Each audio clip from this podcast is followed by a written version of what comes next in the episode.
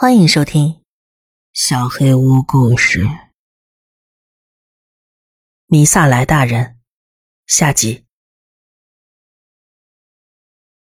我抬头寻找奇怪液体的来源，把手电举向梯子上方，是那个东西，依旧面无表情的一张脸，但是不同的是，他有了身体。但是只有上半身。龙山前辈，是刚才那个东西。梁太，先退回来，我们回井那边去。可是井那边是死路啊，逃不掉的。反正现在上不去了。程思是只爱子，你们来我身后。梁太，你带了什么东西过来？啊，救生哨、盐、清酒，还有鞭炮。我带了电击枪和小刀。听了龙晨带的装备，我觉得还是他比较可怕。你打算怎么办？我也不知道有没有用。现在我们前面撒上盐，他要是靠过来就撒清酒，要是还没有用，就用鞭炮和电击枪。要是这些都没有用呢？龙晨沉默了。看来是做好了死的心理准备。我不再说话，默默的把烟撒在面前的地上，抓起清酒瓶子，脚不自觉的抖着。我跟龙晨站在众人身前，等着那个东西到来。可是怎么都不见他下来。就当我以为他已经离开了的时候，还要一个。还要是那个东西发出的声音吗？重复着简单的话，像慢速摄影一样慢的语速。他一边说着，一边直接从上方掉了下来，就像果冻一样跌在地上。我觉得他不是鬼，更像是个妖怪。龙晨对身后的三个人做了个手势，示意不要出声，然后举起手电对准那个东西。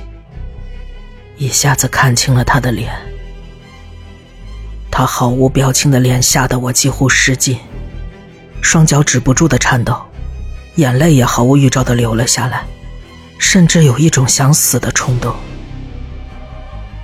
见我这副样子，龙琛从我手中夺过清酒瓶子，直接泼到了那个怪物的脸上，然而毫无用处。龙晨捏了捏我的肩膀，示意我振作起来。我颤抖着点燃了两三个鞭炮，扔向他。剧烈回荡的声响和烟雾让我一时看不见那东西了，不知道他是不是还在那儿。拜托了，奏效吧。也许是这个心愿实现了，烟雾散去，那里空无一物。太好了，起作用了！我一下子瘫软下来，差点跌倒。好，我们赶紧出去吧。梁太，上面情况如何？什么都没有。我把手电叼在嘴里，一马当先爬上了梯子。大家依次快步爬了上来，终于成功到达了地面，逃出了大楼。龙山前辈呢？怎么回事？他刚才明明一起上了梯子呀！他肯定被刚才那个东西抓住了。可恶！愤怒已经超越了恐惧。他杀了公民，现在又想杀掉龙尘吗？我想告诉大家，我绝对不允许这种事发生。却发现他们盯着大楼入口的方向哆嗦着。你们怎么了？龙尘应该已经死了吧？别胡说，还不知道什么情况呢，我们得去救他呀！你看，程思指向门口，那个东西，他现在有脚了，下半身是健全的，他就站在那儿看着我们，还是用慢动作一样说着：“完成了。”我也无法冷静下来了。跟着大家一起发疯般的跑回了车上。多亏了地上的灯光地标，我们毫不犹豫的上了车。失之驾车，我们飞快的逃离了那里。车上一片沉默，失之的眼泪就没停下过，但是脚下却没有丝毫松懈。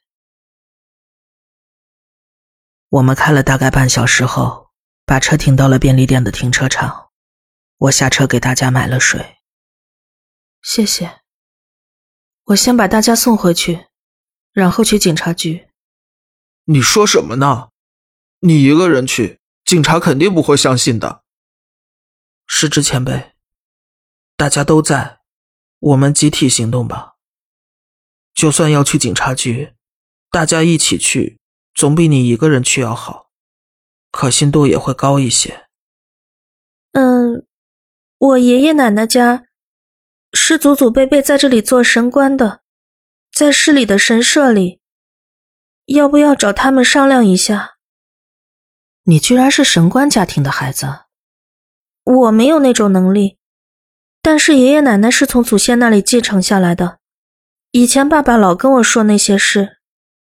好，小爱，这个时间去找你爷爷没关系吗？我觉得他肯定会帮忙的。我们走吧。我们没再过多的讨论，开车直接前往那个神社。在爱子的指引下，大概行驶了半个小时，看到了很大的鸟居。爷爷还没睡吗？前面房间的灯还亮着。停好车，大家走向房子。爱子正打算敲门，一个身穿白衣、脖子上挂着大颗念珠的爷爷打开了门。我就知道你会过来。事态很严重啊！我惊得说不出话来。世间真的有这样能力的人吗？爷爷，对不起。已经发生了也没办法。这是你的朋友吗？爷爷您好，这么晚了，真抱歉。但是跟爱子商量之后，我们觉得还是需要您的帮助。我明白。我先告诉你们。你们没有被什么东西附身，放心，跟我来正殿吧。爷爷带着我们来到正殿，安排我们坐在一排垫子上。我现在就告诉你们那个地方的真实情况，还有遇到的那个到底是什么。大家不要乱了心神，冷静的听我说就好。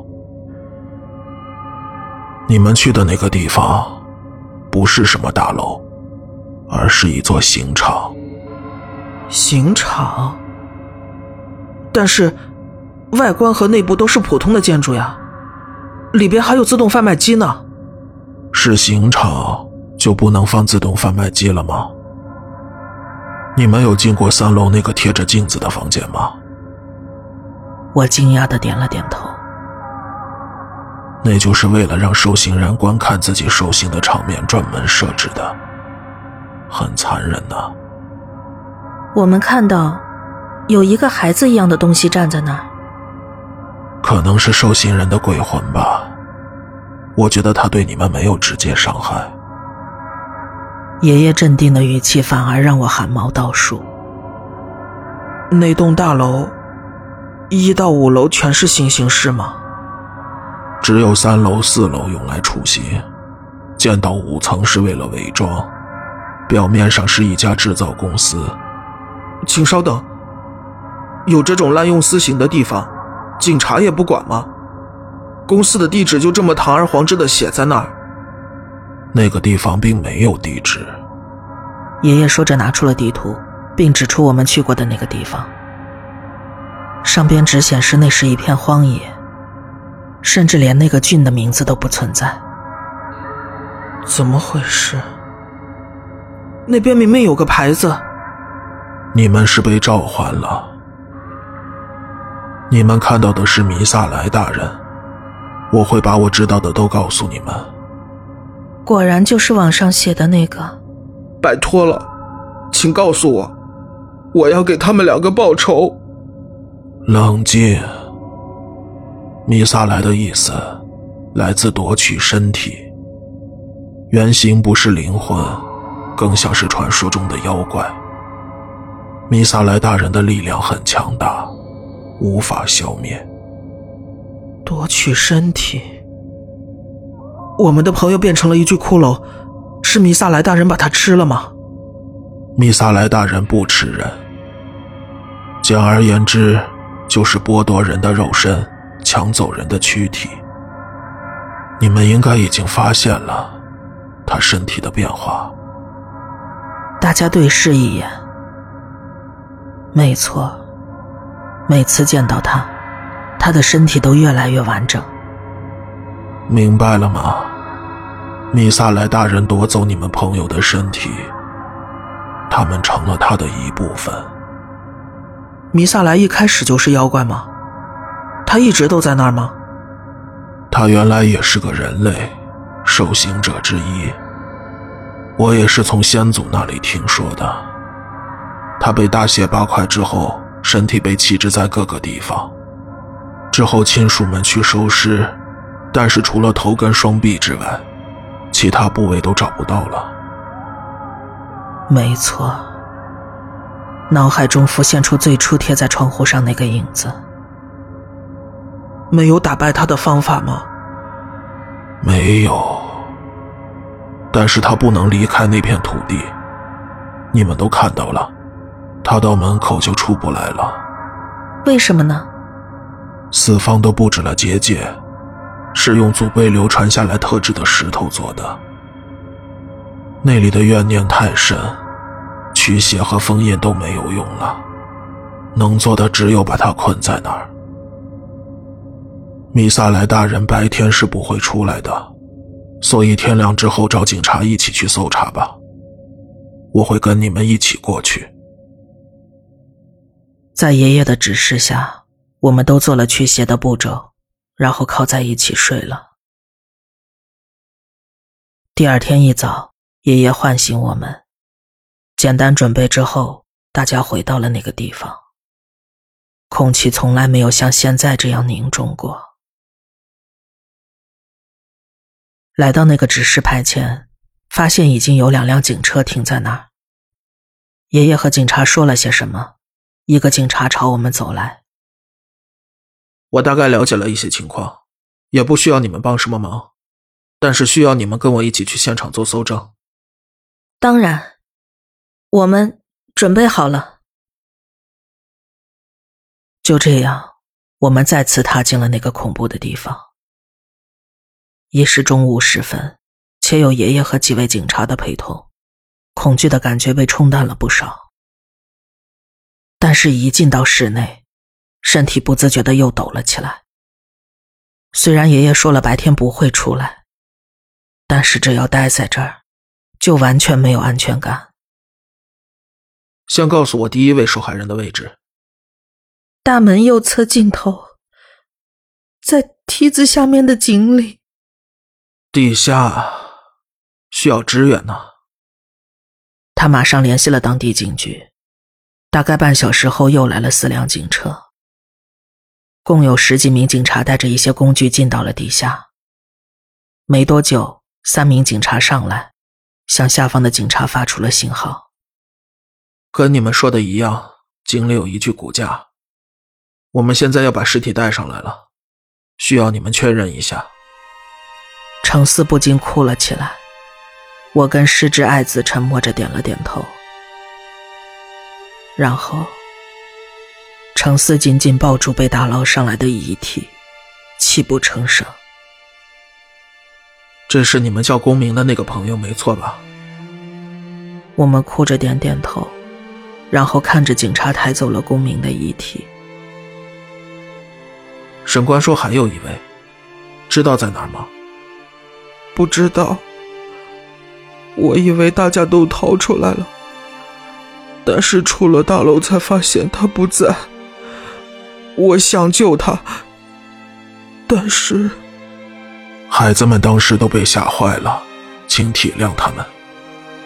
另一位同伴在四楼，我跟你们一起上去。爷爷带着我们跟警察一起上了四楼。进到了第一次看到那个东西的大房间，他可能也死于相同的情况，希望大家做好准备。不要太过慌乱。我们振作精神，走进了房间。房间中央的地面上躺着一具骨架，毫无疑问，那就是龙晨。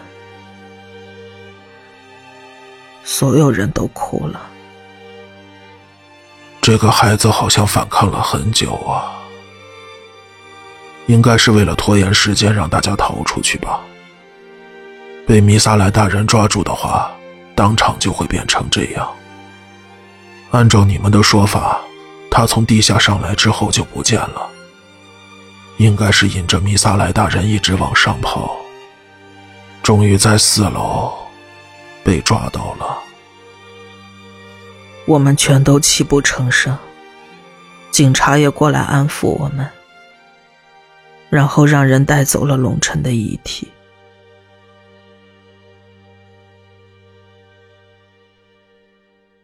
就在我要迈进车门的那一刻，一个清晰的声音传入了我的耳朵：“你完了。”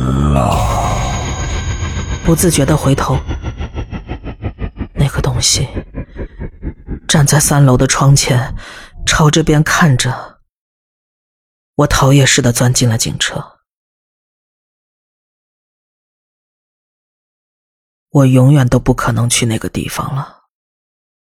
不止如此，我在心里发誓，永远都不会再去任何灵异地点。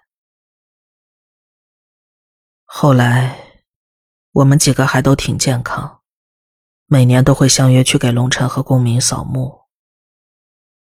只是，米萨莱大人一直会出现在我的梦中，念叨着我最后听到的那句话。